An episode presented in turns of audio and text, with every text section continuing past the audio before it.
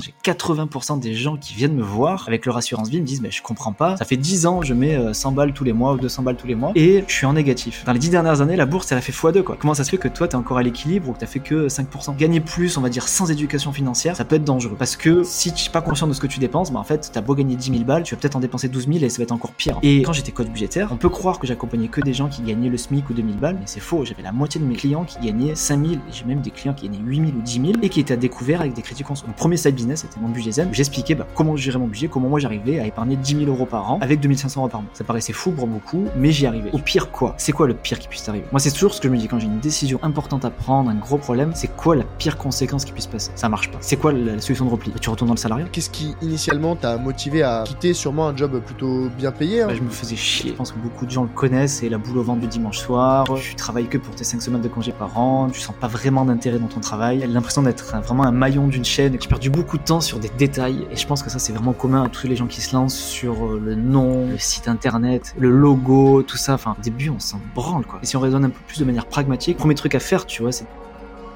L'argent devrait être un outil au service de votre épanouissement.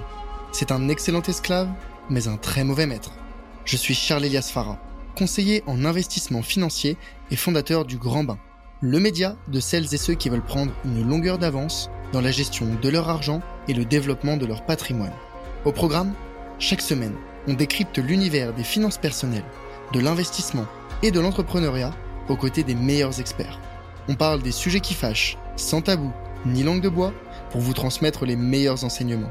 Dans chaque épisode, je vous emmène avec moi découvrir les principes, méthodes et outils qui vous permettront d'atteindre la liberté financière. Mener une vie riche n'a jamais été aussi accessible, alors pensez à vous abonner, c'est gratuit. Et pour aller plus loin, retrouvez des ressources complémentaires en description. C'est parti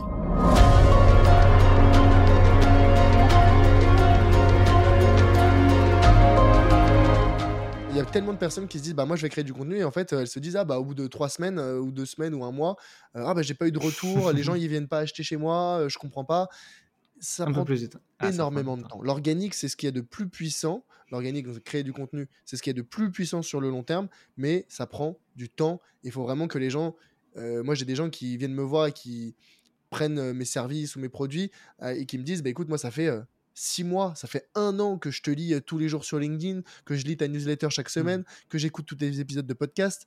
donc, tu te rends compte, la lifetime value pour certaines personnes avant le passage à l'action, elle est très, très, très, très lente. Et il faut que les, particuliers qui se disent, bah, je voudrais lancer un, side business, il faut qu'ils aient en tête cette nécessité de prendre le temps. et, toi, justement, comment est-ce que tu avais fait un peu peut-être ce, ce switch avant de passer à plein temps? Est-ce que tu tu, tu, touchais, tu avais commencé en parallèle de ton job précédent Comment tu comment as fait? Alors, euh, avant juste de te répondre, j'ajouterais un truc. Tu as parlé de patience, mais j'ajouterais la persévérance aussi. Tu vois, il faut être mmh patient et persévérant et régulier. Très important. Mmh mmh et ensuite, pour te répondre, euh, j'ai commencé en 2020, juste avant le Covid. J'avais lancé euh, premier blog, alors comme beaucoup, j'ai fait l'énorme erreur de passer six mois à faire un site internet qu'au final après je n'ai même pas utilisé, donc un truc que je referai jamais aujourd'hui. Euh, je commencerai ne faites pas de blog. Ne Alors, faites pas de avoir un site, avoir un site internet, c'est. Passez pas avoir un site internet, c'est très bien. Enfin, c'est une vitrine et tout, c'est très bien. Mais vous attardez pas. Enfin, commencez pas par là, quoi. Vraiment, c'est le dernier truc à faire. Euh, enfin, du moins, en tout cas, faites pas, passez pas six mois à le faire, quoi. Euh, ouais, j'avais commencé ça et j'avais eu des soucis avec euh, la pub Facebook. Enfin bref, je te passe les détails, mais j'ai dû tout recommencer six mois après en plus. Changer de nom en compagnie. J'avais commencé avec le Covid et j'avais commencé donc le ben, business pendant que j'étais encore salarié, donc en 2020. Et j'ai à peu près deux ans deux ans où voilà, je crée du contenu régulier. Donc, euh, je faisais des articles, des, articles sur mon site. Principalement, c'était articles et, euh, contenu Instagram. Pendant six mois, au bout de six mois, j'ai lancé le podcast. Donc, c'était en septembre 2020. Et euh, bah, depuis, j'ai jamais lâché. et tout ça, c'est en parallèle de ton. C'est en parallèle de mon job, ouais, à partir de 2020. Et comment tu t'organisais? Tu faisais ça le matin, le soir, euh, pendant le job, le Alors, week-end? j'avais, euh, dès que j'avais un petit peu de moins de charge de travail pendant mon job, bah, j'en profitais, tu vois, clairement. Euh, mais j'avais quand même un job à temps plein, donc c'était quand même compliqué. Mais sinon, c'était soir et week-end. Hein. Soir et week-end. alors, j'avais pas encore d'enfant aussi à l'époque, donc c'était pas mal. Là, maintenant, c'est maintenant le soir et week-end, je travaille plus. enfin, ça m'arrive quand même le soir, certains, certains coachings, mais le week-end, maintenant, je coupe vraiment. Mais avant, ouais, c'était soir et week-end. Et euh, donc ouais, c'était quand même intense. Hein. Euh, et euh, j'ai eu voilà j'ai commencé, je te dis, à peu près mi-2020. Après, le podcast, j'étais pas sur fréquence là, tu vois. Je faisais un épisode tous les deux semaines. L'article, j'en faisais moins. Enfin, tu vois, j'ai mmh moins, moins de temps, j'avais pas de newsletter encore. Enfin, je faisais pas encore de formation aussi, donc j'avais moins de choses à faire. Mais je faisais quand même beaucoup de contenu. Mais je commençais à monétiser aussi, donc j'avais quand même des coachings hein, qui venaient et tout. Donc, je commençais déjà à facturer. Et alors, c'était pas beaucoup, mais au bout d'un an et demi, j'ai commencé à entrevoir la possibilité que oui, il y avait moyen d'en vivre. Euh, et ça a été un en fait, c'était un alignement des, planètes, tu vois. Il y a eu, d'une part, je commençais à avoir un chiffre qui commençait à ressembler à quelque chose qui me pourrait dire, OK, en fait, c'est possible. Alors, je ne pouvais pas en vivre concrètement, mais c'est possible. Mmh mmh en plus de ça, on a eu notre premier enfant. En plus de ça, on voulait déménager de Paris. Et qui dit déménager à Paris, j'étais obligé de quitter mon job parce que ben, j'étais, j'étais à la SNCF et euh, j'étais engagé pendant 10 ans à Paris, tu vois. Donc, euh, et ça faisait 15 ans que j'étais embauché. Donc, euh, j'ai, battu d'ailleurs, je crois, le record du monde de, de, CDI le plus court à la SNCF où je resté 10 mois avant de démissionner. Ouais. Et, et voilà, et donc c'est un aliment planète, et du coup, voilà, j'en ai profité, j'ai dit, bah allez, je me lance, et je vais pas te mentir aussi, pas mentir à l'audience, si je l'ai fait, c'est que j'ai aussi pu profiter du, du, système de d'émission reconversion parce que j'ai pas le droit à la, rupture mmh. conventionnelle, donc j'ai pu aussi toucher le chômage. Donc ça aussi clairement joué dans la balance parce que euh, bah, parce que voilà, je venais d'avoir un enfant, euh, on déménageait et tout, donc c'était euh, voilà, il fallait quand même un minimum de revenus. Et ça m'a quand même aidé. Ça m'a aidé à prendre la décision. Et du coup, là, j'ai décidé début 2022 bah, de, de, quitter mon, mon job à l'SNCF en CDI. personne n'a compris de mon entourage en me disant putain, mais t'as les trains gratuits et tout machin. Et tu, tu bref, c'est le choix que je regrette le, moins au monde, je crois, parce que ben, jamais été autant épanoui dans mon travail. Euh, le matin, je me lève, je suis content. Euh. Le plus dur, c'est pas travailler le week-end, du coup, parce que le week-end, j'ai 10 000 idées que j'ai envie de mettre en place et je me force à couper. Mais, euh, mais voilà, en gros, comment s'est fait le, shift? Ça, c'était donc depuis début 2022, je suis à temps plein sur, sur Investir Simple. Mmh ouais, donc tu as quand même mis un an et demi avant de te dire bon, je commence à avoir des résultats intéressants sans être, sans être la, la, ruée vers l'or, hein, mais c'est euh, ok, il y a un potentiel. Euh, et tu as commencé à dire un ennemi, c'est quand même costaud, mais tu vois, là où il faut revenir, c'est tu faisais ça en parallèle d'un job à temps plein. Euh, en plus, tu vois, enfin, job d'ingénieur, je, suppose que tu es, quand même des, des journées un peu remplies. tu faisais pas, tu vois 10h, 17h. Ou je ouais, ouais, non, c'était des, journées voilà, compliquées. Hein. enfin, alors, ça dépendait des jours. Il y a des périodes de, il y a des périodes de rush, parce que c'est des mises en service de chantier, machin. Donc, mmh. tu as des périodes où c'est compliqué et des périodes où, c'était un peu plus cool. Et quand c'était plus cool, bah, j'en profitais, je bombardais, je, je créais le contenu en avance. quoi.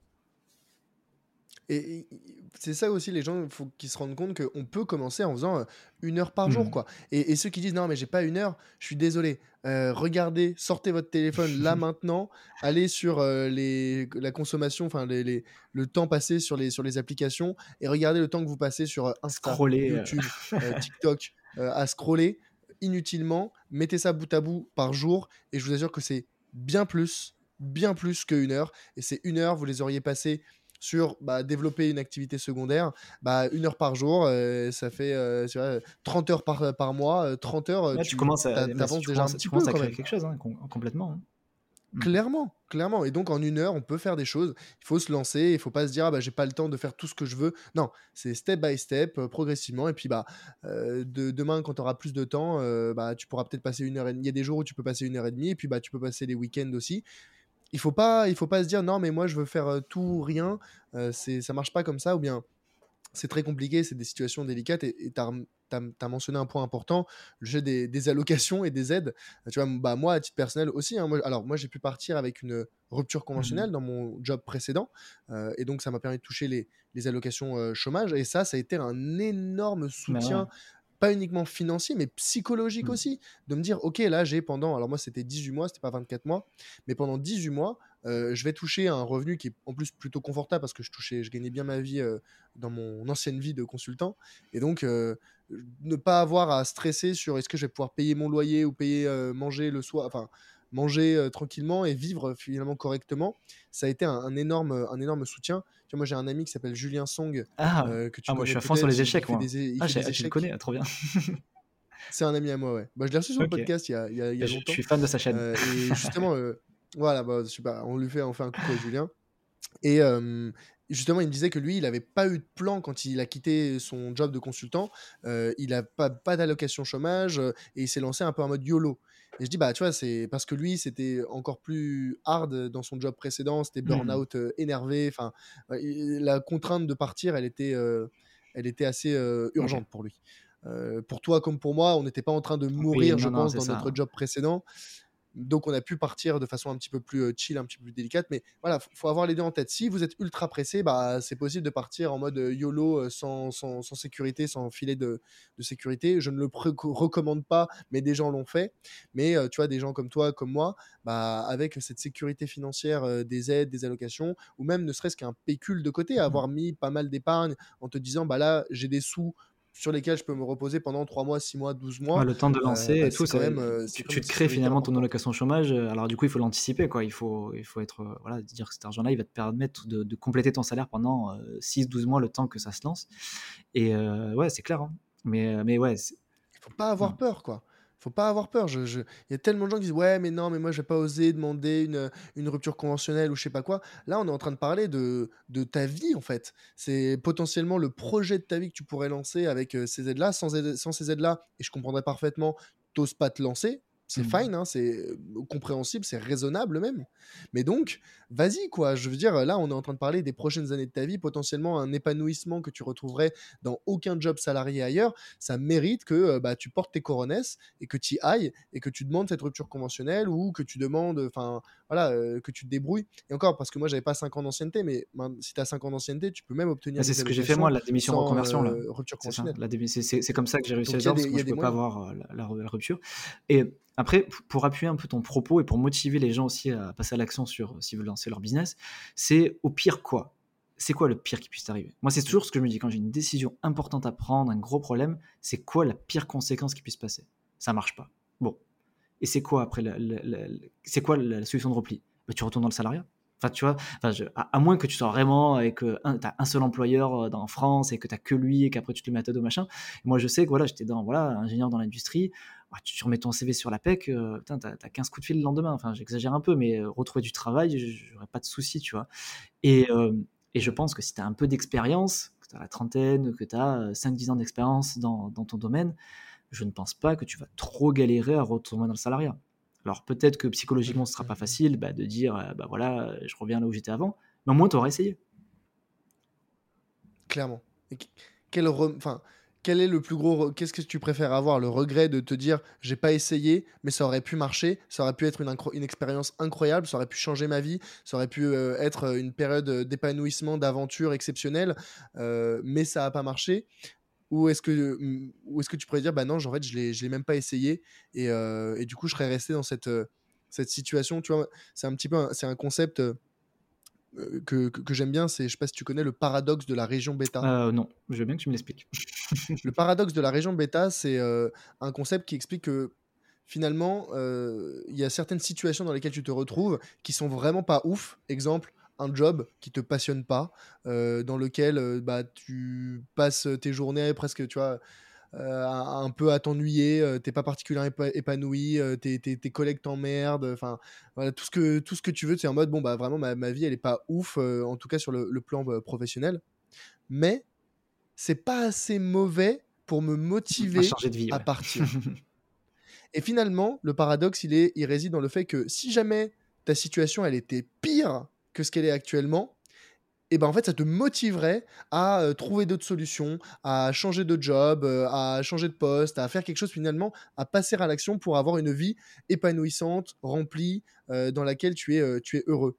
Et donc il y a tellement de personnes qui subissent ce paradoxe et qui se disent bah franchement je suis pas très heureux dans mon job, mais oh ça pourrait être pire quoi. je gagne, tu vois, bon bah ça paye pas trop mal. Ah bah je fais pas des très gros horaires. Alors certes, hein, je me dirais pas heureux et épanoui. Mais moi, j'ai mon salaire à la fin du bah, mois, machin, j'ai ma stabilité, je peux partir en vacances. Ouais, mais ça, moi, c'est le discours que j'entends tout mon entourage, tu vois.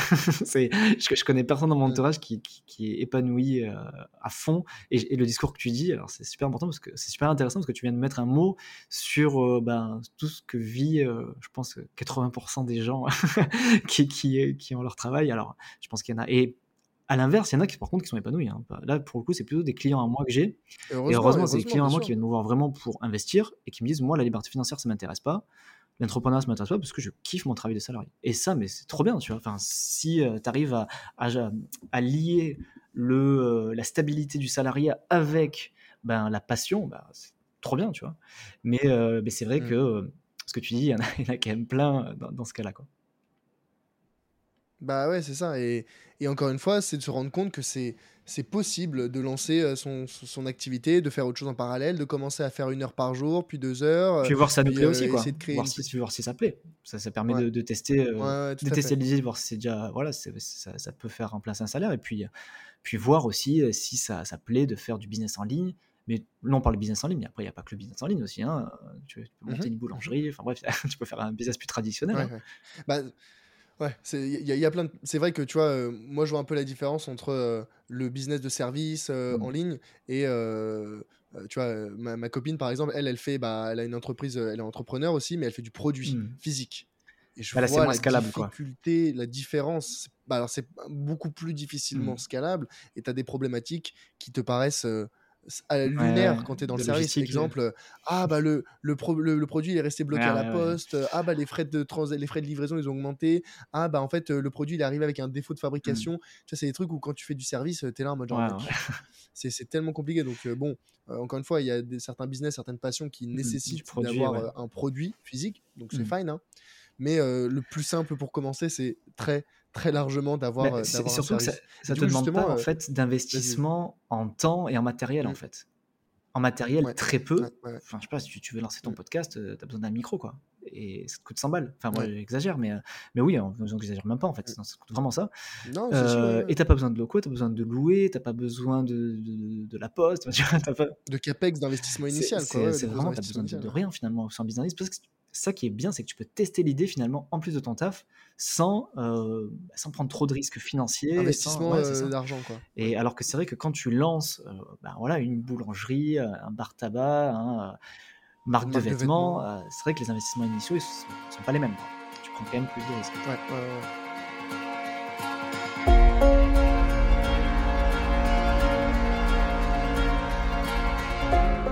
Hello, c'est Charlie.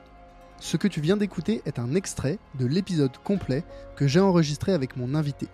Donc, si tu veux écouter la totalité de l'échange, tu peux dès maintenant le retrouver sur ta plateforme d'écoute préférée. Au passage, pense à mettre 5 étoiles au podcast s'il te plaît. Ça compte énormément pour moi et ça m'aide à développer le podcast.